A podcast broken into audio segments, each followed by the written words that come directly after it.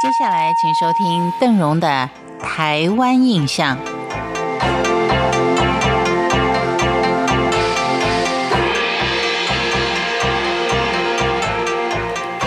这几天的天气呢，真的是热得吓人呢，很多地方都在三十八度左右，实在是很难令人想象的一个温度。我们还有所谓的体表温度，那就更高了，有的时候呢达到四十度，这个时候呢，可能就会让人啊有一种晕眩的感觉，严重的还会中暑。所以呢，邓荣不再为您介绍老街了，毕竟老街呢。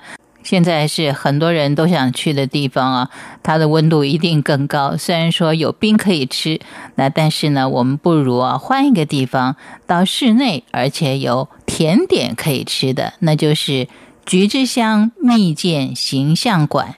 很多人说啊，吃甜的，现在人啊就不讲究油，不讲究甜，你还介绍我们去吃甜的？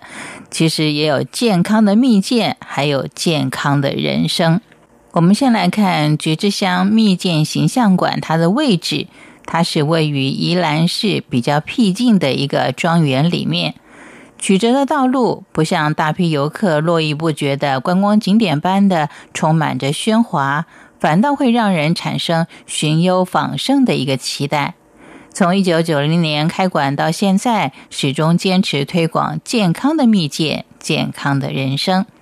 我们都知道金枣是宜兰的特产，但是不知道为什么金枣也叫做梨呀。这李子呢，好像是我们一般吃的那种蜜饯梨啊，跟这金枣应该是不太一样。但是呢，它跟梨亚同是南阳平原的名产。金枣它是宜兰蜜饯的原料，宜兰因此也有了金桔的故乡。金枣好像也叫金桔啊。原本种植金枣的是一位林家，因为卖不出去，于是就开始研发生产蜜饯。林之曼的太太原本就在学校里面教授食品加工，也就是林夫人呢，她是在学校里面教授食品加工的。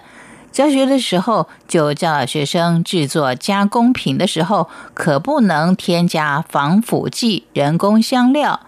而自己在投入研发的时候，也奉行了这些原则。结果初期制作出来的蜜饯卖得不好，又不能保存。但是因为对于食品品质的坚持，加上看到台湾其他地方制作蜜饯的过程，林志曼说他自己都不敢吃了，更遑论是要拿来卖给别人。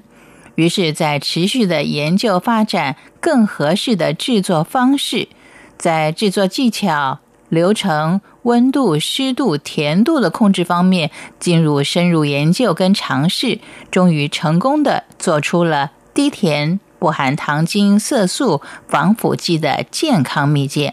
于是，在一九八七年获得食品优良卫生奖。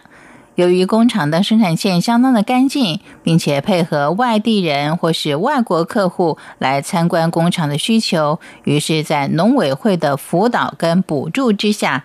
进行展示功能修建，而有了这座菊之乡蜜饯形象馆。顾名思义，就是形象馆的名称，就是要告诉我们说，蜜饯也可以很干净的制作。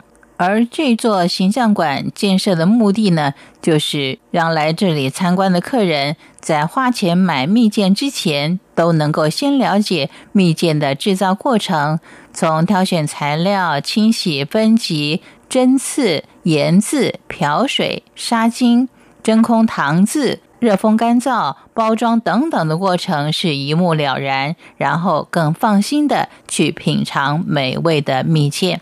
因为时间的关系，橘之乡蜜饯形象馆的地理位置以及它制作的过程，健康的蜜饯、健康的人生，我们就为您介绍到这里。